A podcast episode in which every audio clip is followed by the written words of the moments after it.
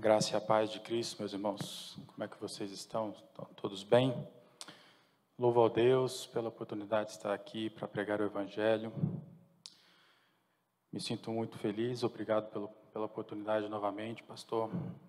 E hoje eu queria, gostaria de trazer para vocês uma exposição num livro do, do Antigo Testamento.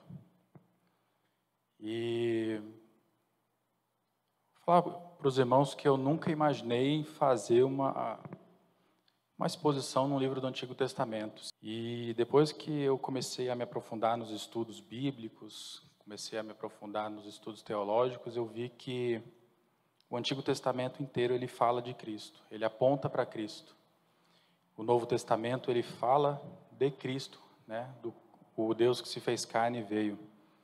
Então, é, a Bíblia inteira é Cristo, tudo é para Cristo e sempre será para Cristo, amém? Então, é, uma coisa que a gente precisa entender, principalmente quando nós estamos lendo o Antigo Testamento ou fazendo alguns estudos, é que nós precisamos enxergar Cristo no Antigo Testamento. E algumas pessoas assim perguntam, né? Poxa, como é que eu vou enxergar Cristo no livro de Ruth? Como é que eu enxergo a Cristo no livro de Reis, né? Como que eu enxergo Cristo no livro de Cantares? Como é que nós enxergamos a Cristo, por exemplo, no no livro de Eclesiastes?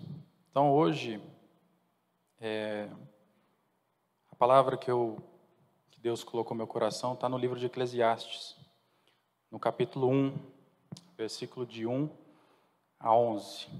O livro de Eclesiastes, ele é um livro um pouquinho pessoas, muitas pessoas deixam o livro de Eclesiastes de lado, né?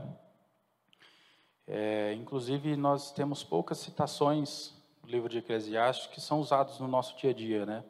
Por exemplo, em casamento as pessoas geralmente usam aquele verso que fala do cordão de três dobras, né? Ou então as pessoas dizem é tudo vaidade. São as talvez as passagens mais conhecidas que nós temos no livro de Eclesiastes. Só que Eclesiastes ele é muito mais do que o cordão de três dobras, é muito mais do que apenas vaidade. Ele fala de uma vida que ela é vivida debaixo do sol. É, o livro de Eclesiastes ele nos, ele nos fala que a nossa vida, essa vida que nós vivemos no, aqui na Terra, essa vida vivida debaixo do sol, ela tem coisas boas, ela tem coisas que são gostosas de se fazer, mas que muitas dessas coisas, elas são coisas fúteis ao nosso coração, são coisas que não que nosso coração não necessita, coisa que nós colocamos como prioridade muitas vezes em nossas vidas, que são coisas desnecessárias. É mais ou menos assim que eu, por exemplo, eu gosto muito de jogar videogame.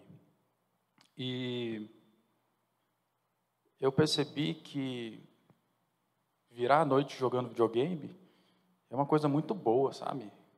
Eu gosto pra caramba, só que eu fico pensando assim, o que, que eu ganho com isso no final, sabe?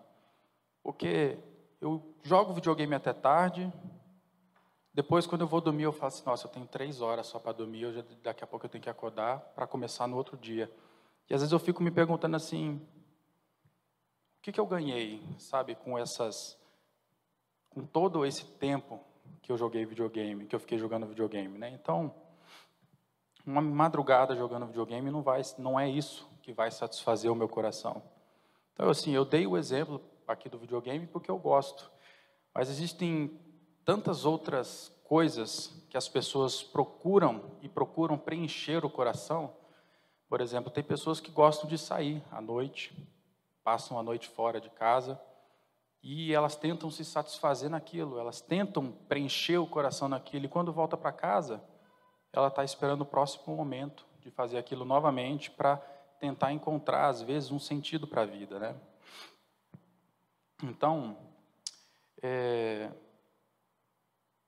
nada do que nós desejamos fazer, a maioria das coisas que nós desejamos fazer aqui nesse mundo, assim, tudo que é terreno, falando terrenamente, pode preencher e satisfazer o nosso coração, a não ser Cristo.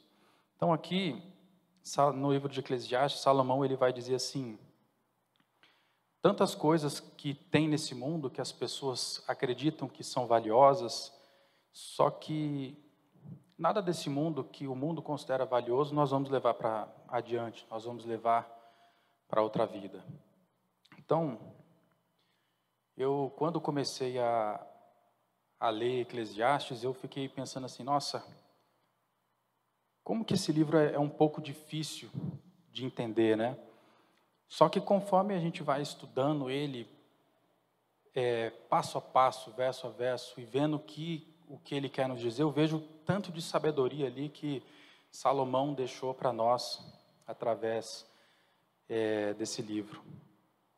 Nós temos é, pessoas e teólogos que acreditam que o livro de Eclesiastes nem deveria estar na, estar na Bíblia. Uns chamam o livro de pessimista, que é um livro que, um, que não conta a vida de um cristão, mas se ele está na Bíblia, ele é um livro inspirado por Deus e ele tem muita, muitas coisas a nos ensinar. Então, é, procedendo para a leitura da palavra, Eclesiastes capítulo 1, versos de 1 a 11. Assim diz a palavra do Senhor. Palavras do pregador, filho de Davi, rei de Jerusalém. Vaidade de vaidades, diz o pregador. Vaidade de vaidades, tudo é vaidade. Que proveito alguém tem de todo o seu trabalho com que se afadiga debaixo do sol? Geração vai e geração vem, mas a terra permanece para sempre. O sol se levanta e o sol se põe, e volta ao seu lugar, onde nasce de novo. O vento vai para o sul e faz o seu giro para o norte. Dá voltas e mais voltas e retorna aos seus circuitos. Todos os rios correm para o mar e o mar não se enche. Ao lugar para onde correm os rios, para lá eles voltam a correr. Todas as coisas são canseiras tais que ninguém as pode exprimir. Os olhos não se fartam de ver, nem os ouvidos se enchem de ouvir. O que foi é o que há de ser, e o que se fez, isso se tornará a fazer. Não há nada de novo debaixo do sol. Será que existe alguma coisa de que eu possa dizer, veja, isto é novo? Não. Já existiu em tempos passados, muito antes de nós. Já não há lembrança das coisas que se foram e das coisas que ainda virão, também não haverá memória entre os que hão de vir depois delas. Oremos. Deus e Pai, gratos somos, Deus, pela tua palavra que chegou até nós. Peço, Senhor Deus, que guie o nosso coração, que da minha boca, Senhor Deus, não saia nenhuma palavra que não seja proferida pelo teu Espírito Santo. Que seja, Senhor Deus, para a honra, glória e louvor do teu nome. Em nome de Jesus eu que oro. Amém. Então, o primeiro primeiro verso do, desse, desse livro, do capítulo 1, diz assim: Palavras do pregador, filho de Davi, rei de Jerusalém. Existe uma grande discussão aqui entre, entre vários teólogos sobre quem escreveu esse livro de Eclesiastes. Né? Alguns dizem com toda certeza de que esse livro não foi escrito por Salomão. É, que esse livro, alguns teólogos justificam que esse livro foi escrito depois do cativeiro babilônico, que toda essa sabedoria que tem nesse livro foi trazida depois do, do cativeiro babilônico. E eh, eles dizem isso que usaram o nome de Salomão como o nome de um rei famoso, um rei sábio, para colocar aqui no livro de Eclesiastes, né? É, um dos primeiros Talvez um dos primeiros a questionar quem foi o autor desse livro foi Martinho Lutero, o reformador. O questionamento dele foi o seguinte: por que, que Salomão colocou o seu nome em Provérbios e aqui ele não coloca o seu nome? Ele coloca, ele se coloca como pregador, em algumas outras traduções como mestre, né? Só que se nós pararmos para analisar o livro de Eclesiastes e nós formos ler, nós vamos ver que não cabe nenhum outro é, eu acredito que não, não tenha nenhum outro na história que caiba a não ser Salomão. No final do livro, ele fala que estava empreendendo seu tempo também escrevendo provérbios. Então, acreditamos que realmente esse livro foi escrito pelo rei Salomão. É, então, uma pergunta que nós temos aqui é por que que, por que, que ele se denomina pregador? No caso dessa minha tradução aqui, ela está escrita como pregador. A NVI, ela traduz como mestre, se não me falha a memória. É, no original, essa palavra é uma palavra que não é tão fácil de se traduzir. É a palavra coelete, correlete, é, o que quer dizer mestre, quer dizer professor. Por, por isso que muitas traduções trazem essa palavra aqui como uma palavra sendo a palavra como sendo mestre. É, só que essa palavra ela também tem uma ideia de alguém que traz a palavra para o povo, alguém que fala diante de uma assembleia. É, então, por isso que nós temos outras traduções que traz essa palavra como o pregador.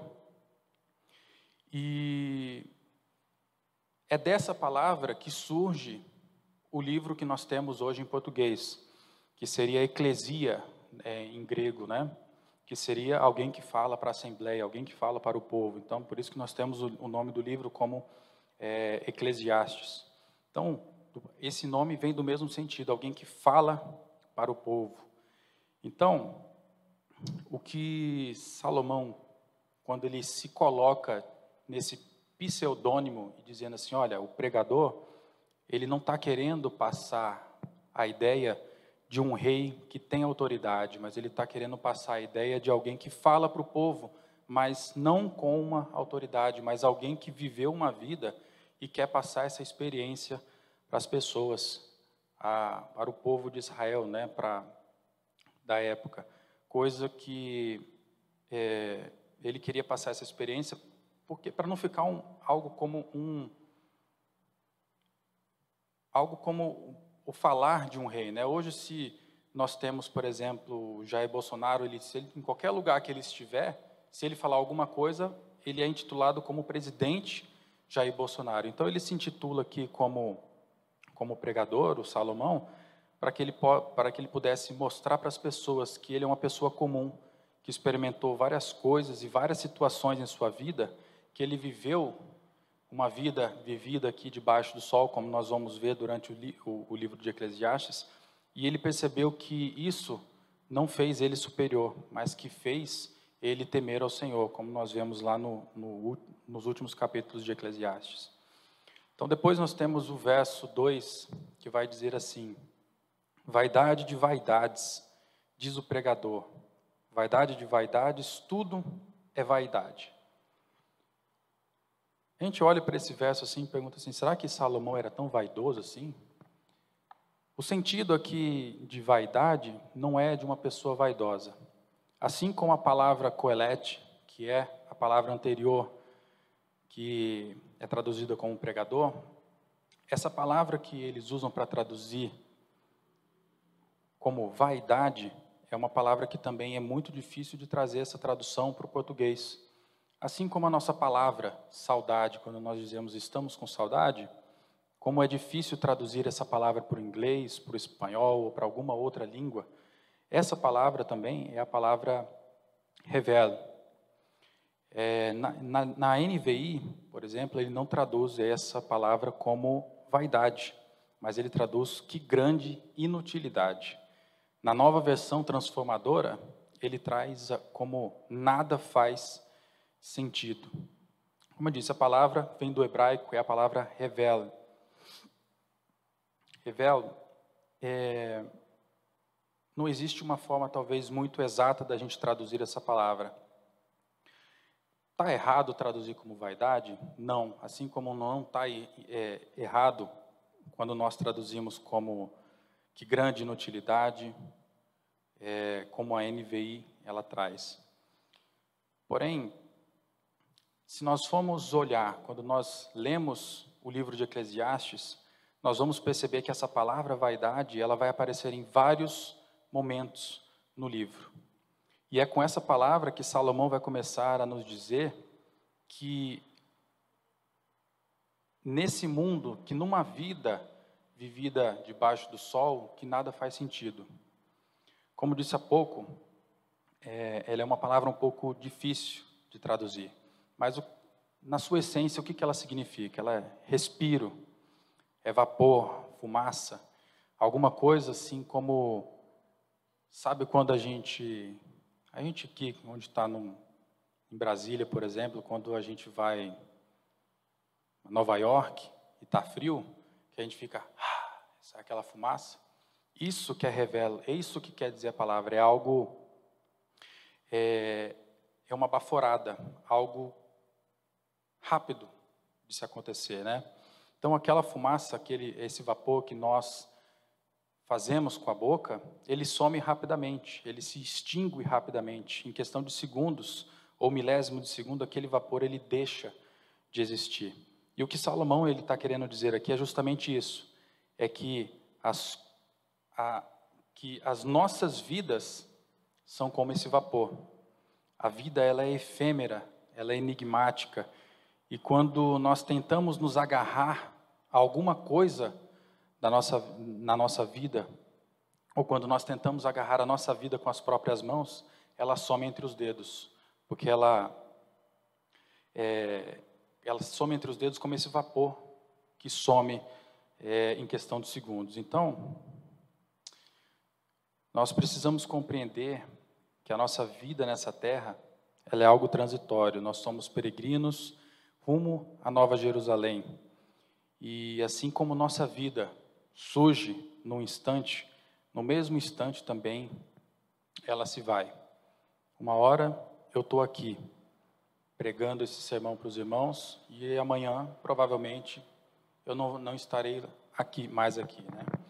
Outra para outro sentido que tem essa palavra, nós podemos abrir lá no livro de Jonas, capítulo 2, verso 8 a oração de Jonas.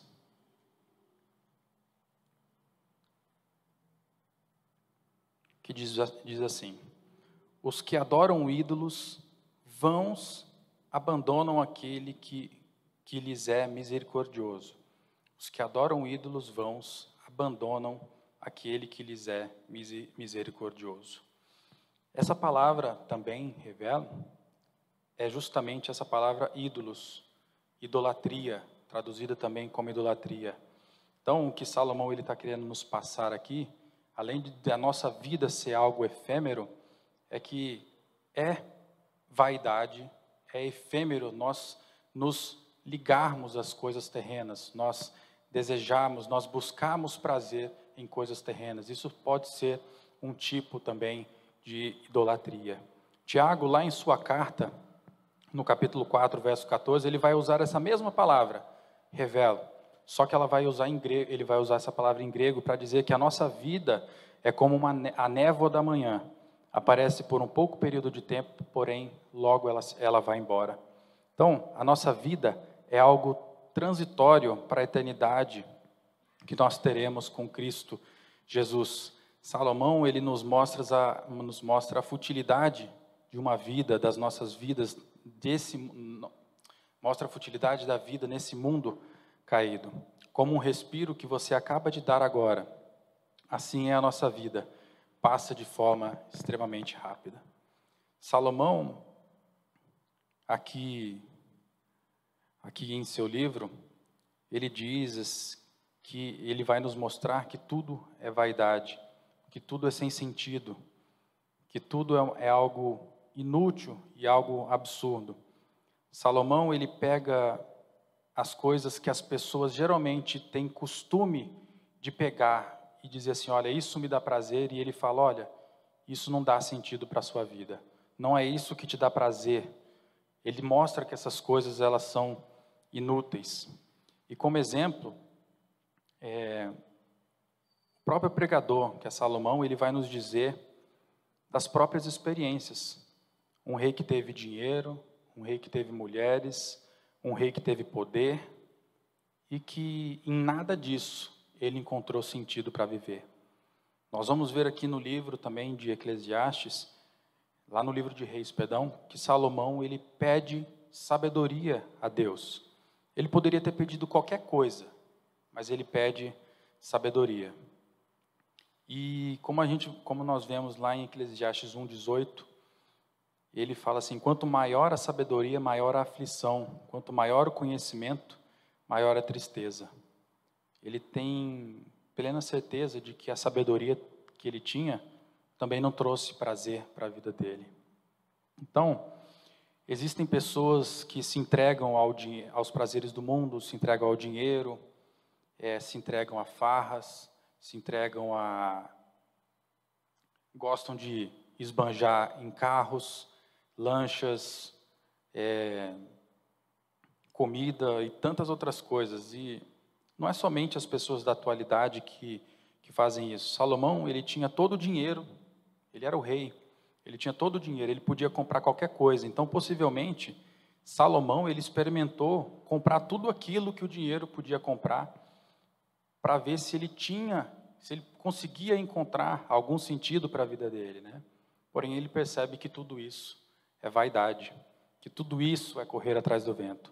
O pregador, ele tentou encontrar sentido para a sua vida vivida debaixo do sol.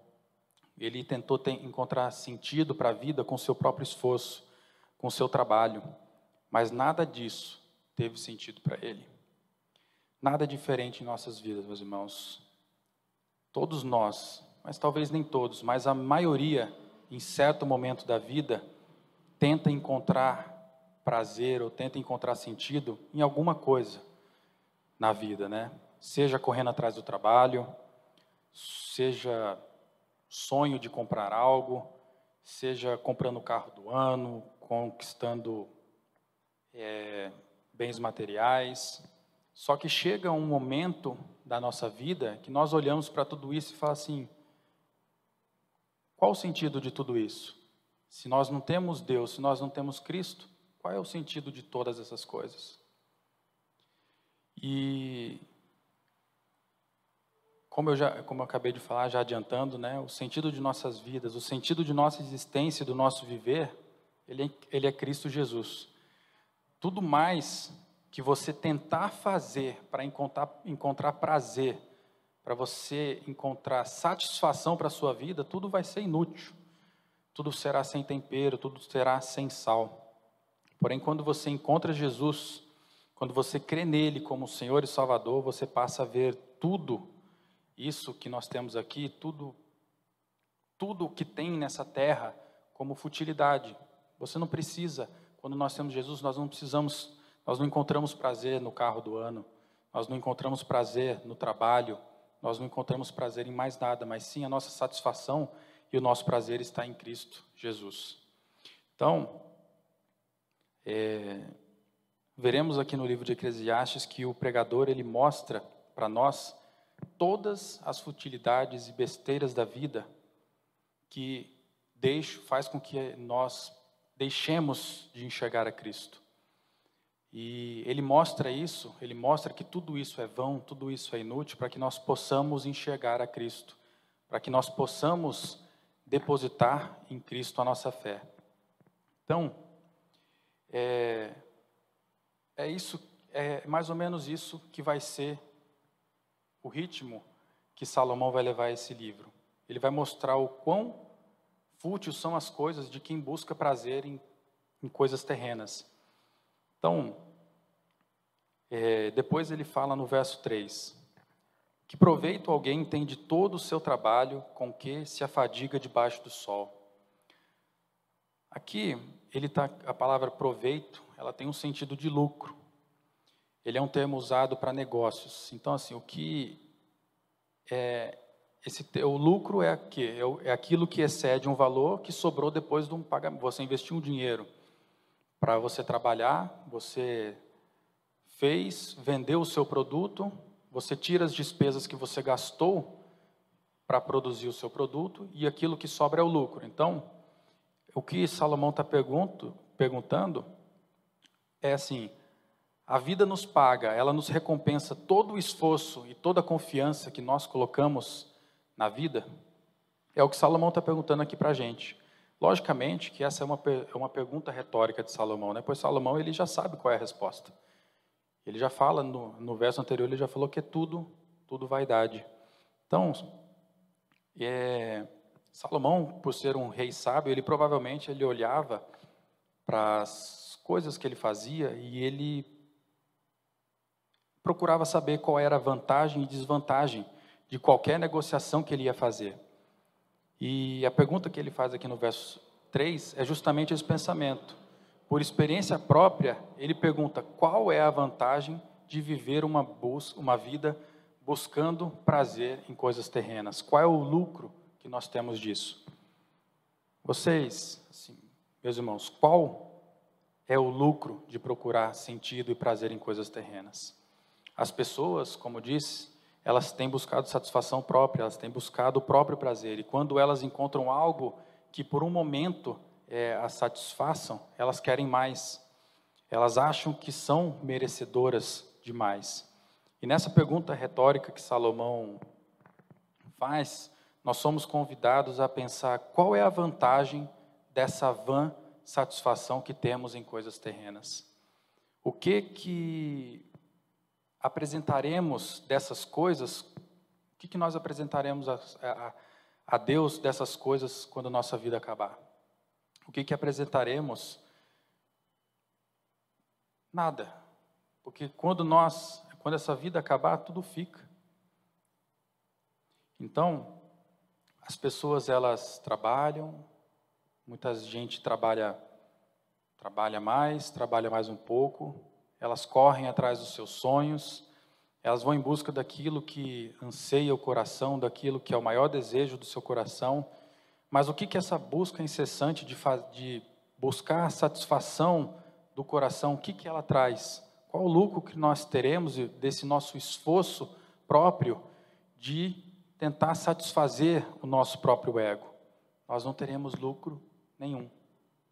Então, nós vivemos em uma sociedade em que as pessoas têm como foco uma vida, é, uma vida profissional. As pessoas buscam cargos melhores cada dia mais, né? As pessoas começam às vezes como lá, como office boy, passa para assistente, depois passa para analista, passa para gerente, coordenador, vira diretor, vice-presidente, chega lá como presidente da empresa. E as pessoas buscam essa satisfação para a sua vida, só que, independente do cargo que essas pessoas tiverem, elas nunca estarão satisfeitas, porque elas estão sempre buscando mais sucesso. Quando ele chegar em presidente, ele já não vai mais querer ter aquele cargo de presidente, ele vai querer buscar algo que seja maior. E não é assim que nós temos a verdadeira satisfação das nossas vidas. Mas a verdadeira satisfação para as nossas vidas nós encontramos em Cristo. E quando você tem Cristo, você pode ser o office boy, mas você vai estar satisfeito e você vai estar feliz. Você pode ser o analista, você vai estar satisfeito e você vai estar feliz, porque você tem Cristo no coração. Você pode ser diretor, ou pode ser o presidente da empresa, mas você vai estar satisfeito porque você tem Cristo. E para justificar e demonstrar que correr e atrás de satisfazer o próprio ego, para provar que isso não leva a nada, o pregador aqui ele vai nos apresentar nos próximos versos coisas que não têm lucro algum, coisas que não têm sentido algum. Dos versos de 4 a 7, ele vai falar da criação. E dos versos de 8 a 11, ele vai falar da experiência humana. O pregador nos mostra aqui que você pode olhar o mundo e se encantar por ele.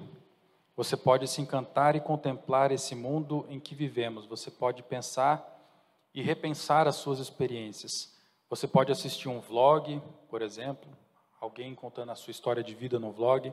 Você pode observar a experiência de um colega de trabalho, de, outro, é, de outra pessoa. Mas o pregador nos diz que o resultado é sempre o mesmo, não existe lucro nisso. Então, no verso 4, no verso 4 aqui, ele vai nos dizer, no verso 4 ele diz aqui, geração vai e geração vem, mas a terra permanece para sempre. Nós temos o costume de achar que nós somos a geração que vai mudar o mundo, né? Nós nomeamos as gerações em geração Y, geração Z, geração X, geração. Agora a outra, a última agora é cringe, né? Alguma coisa assim. É, mas, enfim, nós achamos que cada geração, que cada geração que passa será melhor. Nós temos o lema e dizemos que nós, que os nossos filhos são o futuro da nação, né? Que os nossos filhos são o futuro do nosso país, são o futuro do mundo, são o futuro dessa terra. Mas se nós olharmos, o que Salomão está querendo dizer aqui é que tudo a mesma coisa. Existia um pensador que ele disse a seguinte frase: Os jovens de hoje amam o luxo, são mal educados, desdenham das autoridades e não respeitam os mais velhos. Então você para para pensar nessa frase e fala assim: nossa, esse pensador aí ele deve ser atual, né? Porque é assim que os jovens de hoje vivem. Só que esse pensador ele viveu há 2.400 anos atrás. Esse pensador ele era Sócrates. Se Sócrates há 2.400 anos atrás já dizia isso, será que o mundo tem mudado? Ou será que ele tem permanecido a mesma coisa?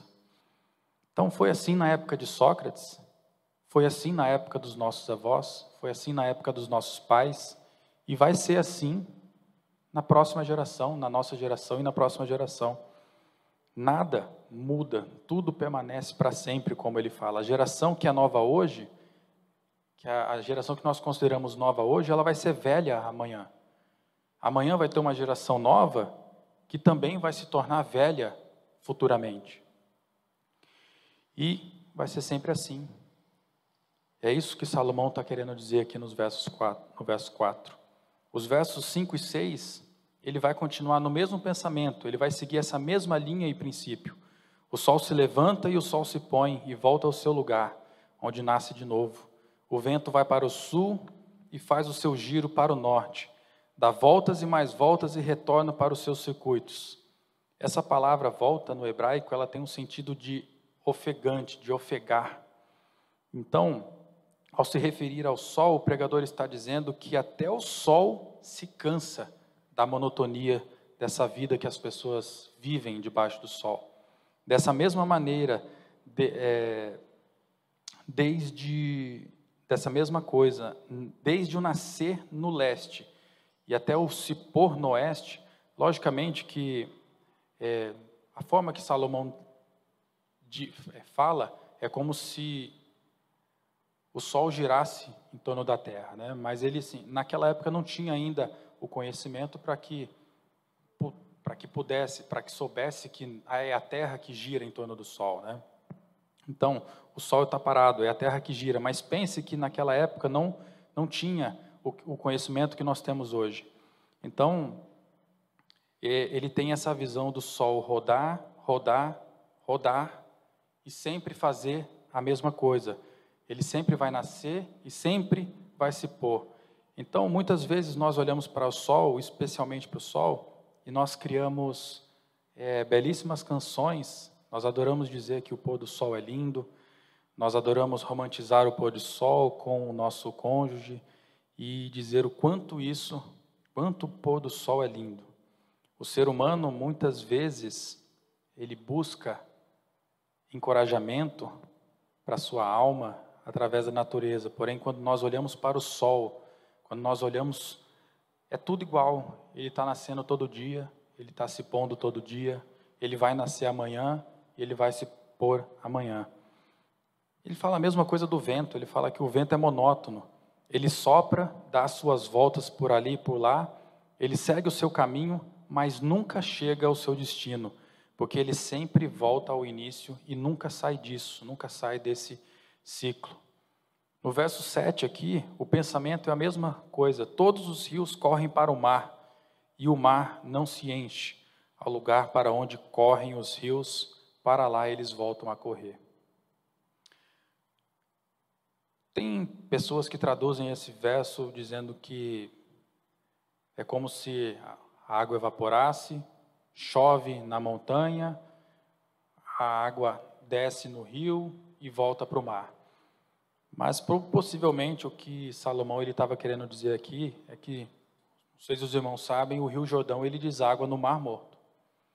Então o que ele estava querendo dizer é o seguinte, olha, ele está se referindo ao Mar Morto que deságua ali e que não vai para lugar nenhum. A água volta, está sempre, sempre voltando, a água está sempre descendo o Rio Jordão e ali aquele local ali, o Mar Morto, nunca se enche. É, então, o que o pregador ele está dizendo é que é tudo igual, tudo se repete, todas as coisas vivem em uma mesma rotina. Onde está a mudança? Como, como ele nos perguntou no verso 3, onde está o lucro de tudo isso?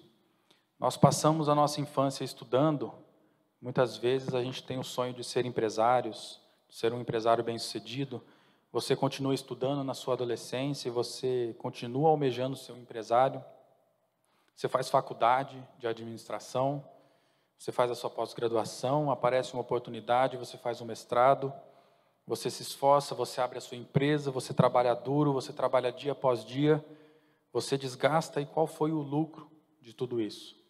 É o que Salomão ele está querendo nos dizer aqui. Você então fala assim, olha, meu filho, com meu filho não vai ser assim. Ele não vai precisar labutar. Ele não vai precisar trabalhar da mesma forma que eu trabalho. Eu quero que ele trabalhe menos e aproveite mais a vida. Aí seu, seu filho chega e fala assim, pai, eu quero ser piloto de avião. Aí você pensa assim, pô, maravilha. Não vai precisar trabalhar como o papai trabalha, né? Então, da mesma forma, o seu filho faz a mesma coisa. Ele estuda a infância, a infância sonhando ser um piloto de avião, ele passa a adolescência estudando e sonhando em ser um piloto de avião. Ele vai para a faculdade, ele faz aviação civil, ele gasta lá milhares de reais fazendo um curso, é, aulas práticas para ser piloto de avião. Ele vai lá, depois de se formar, ele vira piloto de, de fazenda, não sei como é que chama, de que joga veneno nas, na plantação, esqueci, pulverizando, né? Ele começa ali, depois ele adquire mais horas de voo, mais experiência, ele passa ali para uma aviação executiva. Quando chega nos 40, ele consegue entrar numa companhia aérea de grande porte. Mal tem tempo de ficar em casa, está tá sempre trabalhando. A só, o que, que nós temos aqui? Só mudou a profissão. É sempre o que Salomão está querendo dizer, é mais ou menos isso. É tudo a mesma coisa. E qual é o lucro de tudo isso? Só que Salomão ele não vai terminar por aí. Ele acabou de nos dizer que não há, não existe lucro algum do sol, no sol, no vento, nos rios, no seu, os rios no sol, no seu trabalho árduo diário. E o resumo de toda essa observância que ele nos passa nos versos 5 a 7, ele resume no verso 8.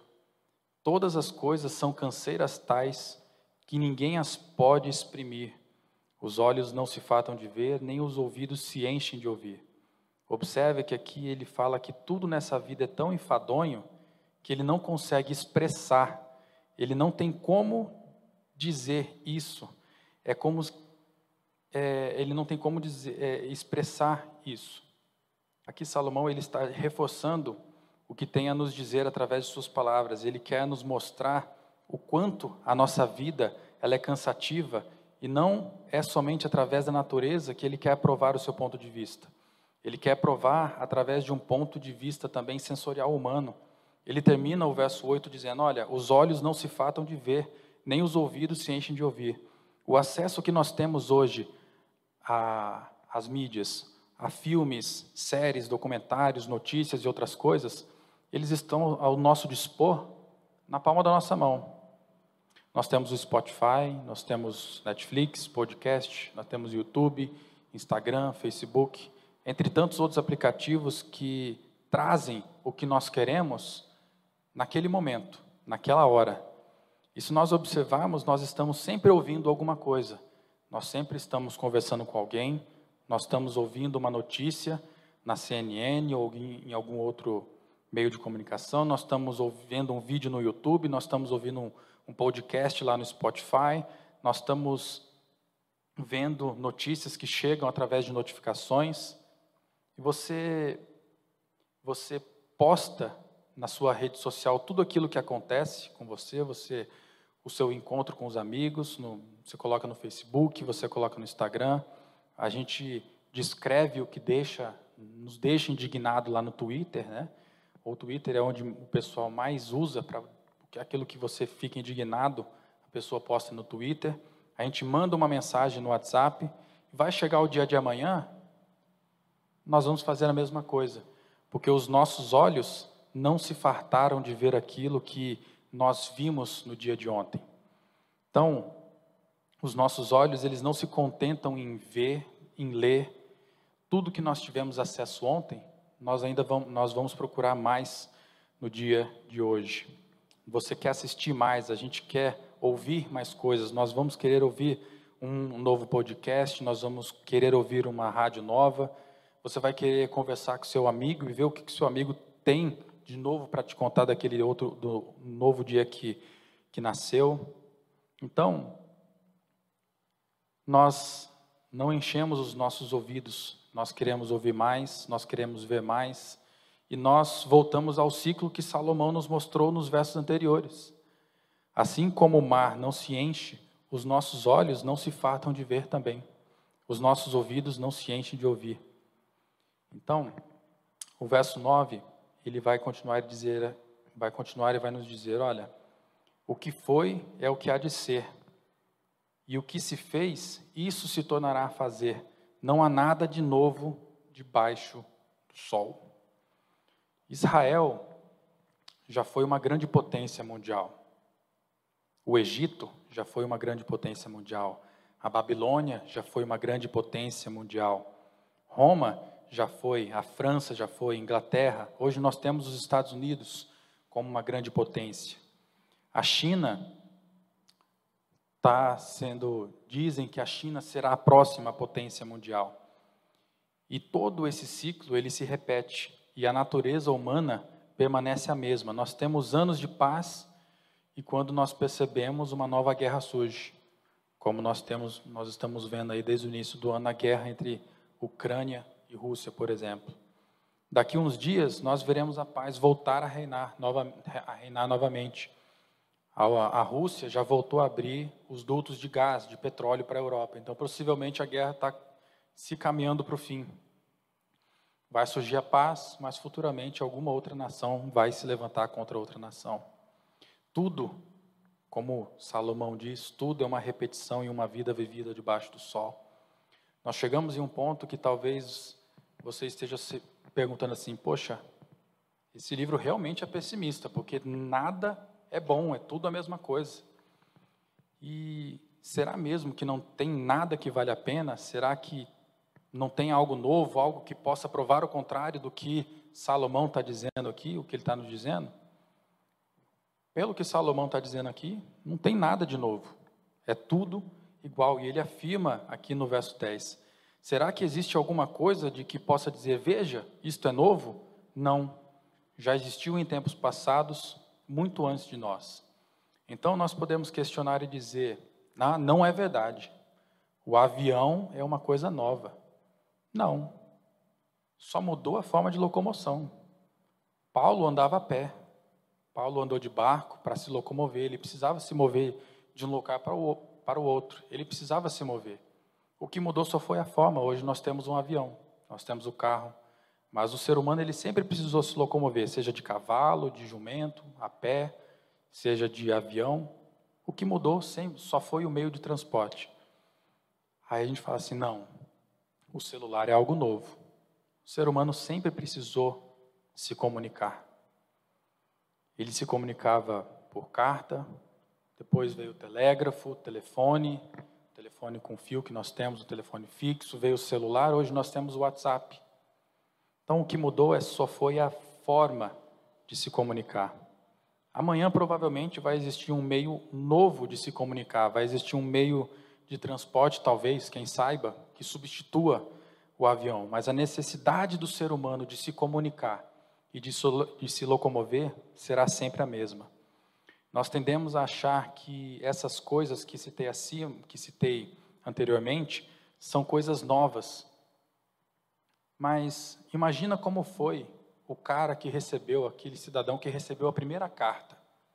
Ele pegou aquele papel para ler, ele falou assim, um papel cheio de instruções para ele. Como que não deve ter sido? Ele deve falar assim, cara, o cara que criou isso aqui foi um gênio. Mas não tem nada novo. O que Salomão está dizendo aqui é que não há nada novo. Nós esquecemos, nós, ah, nós temos o costume de nos esquecer disso, da primeira carta que foi enviada, o primeiro telégrafo, o primeiro navio, o primeiro barco. Nós achamos, por exemplo, que o Brasil foi descoberto no ano de 1500. O Brasil foi redescoberto. Antes da chegada dos portugueses, essa terra já era habitada por índios. Ali no Peru, nós tínhamos os incas, que eles já viviam, antes dos espanhóis ali conquistarem, eles já viviam ali. E o mundo se esquece dessas coisas. É o que o pregador ele vai dizer aqui no verso 11. Já não há lembrança das coisas que se foram, das coisas que ainda virão também. Não haverá memória entre os que hão de vir depois delas. Você provavelmente, você tem lembranças dos seus avós. Você tem lembranças, talvez, dos seus bisavós. Raramente nós temos alguém aqui que tem lembrança dos nossos tataravós. Eu tenho lembrança dos meus avós, dos meus bisavós, mas não sei quem foram os meus tataravós. E antes dos meus tataravós, eu não tenho a menor ideia também de quem, quem eram antes deles. Então, nós não temos é, lembranças das coisas que se foram. Seus filhos, os nossos filhos, eles vão ter lembranças nossas.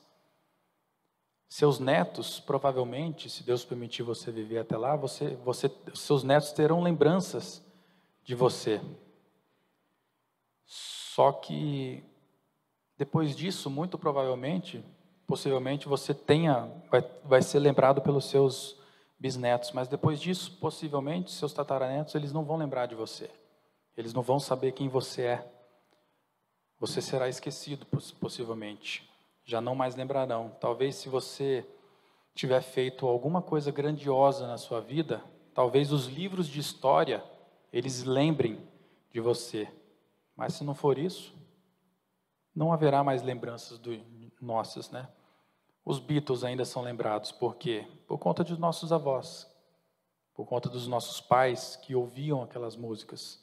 Os Bidis, Roupa Nova, eles são lembrados por quê? Porque nossos avós, nossos pais, eles tinham o costume de ouvir essas músicas, então hoje nós conhecemos eles. Mas vai chegar um tempo, provavelmente na época do, dos meus bisnetos ou dos meus netos que vão falar assim: quem foi? Quem foi o Roupa Nova? Quem foi os Beatles? Quem foram os Beatles? Eles vão saber por conta da história, porque os Beatles foram aqueles que revolucionaram o rock, por exemplo, né? Prova disso é quem aqui lembra de vai lembra de alguém pode citar algum músico de 1910. Se você estuda isso, talvez você possa citar, mas eu, por exemplo, eu não conheço nenhum. Então, tudo vai para o esquecimento. Então, eu já vou caminhando aqui para o fim, dizendo é, a vocês, a vocês irmãos, que tudo que nós juntamos aqui na terra ficará. Todos os nossos feitos, um dia eles vão ser esquecidos. Nós seremos esquecidos como nós nos esquecemos de nossos antepassados, de, dos nossos tataravós, daqueles que vieram antes dos nossos tataravós. E você pode estar perguntando aí agora no seu lugar, fazendo essa pergunta, né? O livro de Eclesiastes realmente ele é um livro pessimista, ou mesmo que Salomão escreveu esse livro, como diz o teólogo Philip Hayek, né? Ele fala que o livro de Eclesiastes é um livro que foi escrito numa eterna manhã de segunda-feira, né? Quem é que gosta da manhã de segunda-feira, né? Outros dizem que quando Salomão escreveu esse livro, ele estava chupando um limão, né? Para dizer que ele era que é um, é um livro muito muitas pessoas acham que é um livro muito azedo, um livro muito pessimista. Mas eu afirmo para vocês, meus irmãos, que o livro de Eclesiastes, ele não é pessimista. Ele não é um livro que foi escrito em uma eterna manhã de segunda-feira. Te afirmo que Salomão não estava azedo e nem tinha acordado com o pé esquerdo quando ele escreveu esse livro. Se não é isso, então, o que, que é? Então você, é, você me diz assim, olha, Salomão está nos contando aqui que não vale a pena viver. Salomão ele está dizendo aqui, olha, não vale a pena levantar da cama para fazer nada, porque nada faz sentido para ele, nada faz sentido. Para Salomão aqui né, é tudo enfadonho, é tudo a mesma coisa e não leva a lugar nenhum. Mas tenha calma. Parece que parece que ele quer nos dizer isso realmente, mas tem uma expressão no livro de Eclesiastes que nós precisamos olhar para essa expressão para entender o que, que Salomão está querendo nos dizer. Ela aparece no verso 3 e no verso 9. Esse é o ponto-chave. Ela aparece mais de 30 vezes no livro de Eclesiastes. Essa expressão é o ponto-chave para nós entendermos tudo o que Salomão quer nos dizer. Nós precisamos entender e olhar esse termo debaixo do sol. Na, na perícope, como eu disse na perícope que nós lemos, aparece no verso 3 e no verso 9. Todas as afirmações que o pregador faz no livro devem ser interpretadas debaixo desse contexto debaixo desse entendimento, uma vida vivida debaixo do sol. E o que, é uma vida vivida debaixo do sol? Uma vida vivida debaixo do sol é uma vida que é vivida debaixo de um olhar terreno. Uma vida que é vivida conforme o mundo diz, um olhar mundano, onde Cristo não faz parte da equação. Uma vida que você vive e vive sem uma vida que sem Cristo você vive e não encontra sentido para nada que você faz. Uma vida vivida debaixo do sol, sem Cristo, é uma, ela é uma vida ingrata. Ela é uma vida sem sentido, é uma vida sem lucro, é vaidade, é correr atrás do vento, como Salomão nos diz. Uma vida que não traz nada de novo para nós. Porém, essa vida, para essa vida que ele fala aqui debaixo do sol, para essa vida vivida debaixo do sol, existe um filtro solar, como o Emílio Garófalo diz, o reverendo Emílio, Emílio Garófalo diz. Existe um filtro solar. E esse filtro solar, ele é extremamente potente. Existe além desse sol alguém que nos protege, alguém que nos quer bem, alguém que se entregou por nós, alguém que não desistiu de mim e que não desistiu de nenhum de vocês. E se você que se perguntou se não existia algo novo, realmente, agora sim eu afirmo, meus irmãos, que realmente existe algo que você pode dizer que realmente é novo. E esse, o que marcou, existe algo novo, na verdade, não algo, mas alguém que marcou a história da humanidade. Alguém que dividiu a história entre antes dele e depois dele o Deus que se fez carne, sofreu, chorou, viveu entre nós, alguém que morreu por nós. Isso é novo. Nunca, em nenhum momento da história da humanidade, um Deus havia se feito carne, havia descido, nenhum, em nenhum momento da história, o Deus, um Deus habitou entre nós. E assim foi com Cristo. E você pode estar cansado, Talvez nessa noite você pode estar cansado de viver uma vida debaixo do sol. Você pode estar cansado de viver uma vida sem sentido. Você pode estar cansado de correr atrás do vento, de correr atrás daquilo que é vaidade. Você pode estar cansado de correr atrás de prazeres temporários, mas Cristo te chama e tem um filtro solar. Ele te chama para caminhar lado a lado com Ele, porque uma vida vivida debaixo do sol tem um fardo muito pesado, meus irmãos. E só Cristo para nos livrar desse fardo pesado e nos conceder um fardo leve.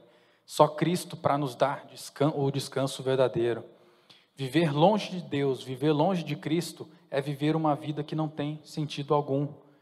O pôr do sol não vai ter sentido se você viver uma vida sem Cristo. A praia pode ser a mais bela que você vai ver, mas se você não tiver Cristo, ela não vai ter sentido.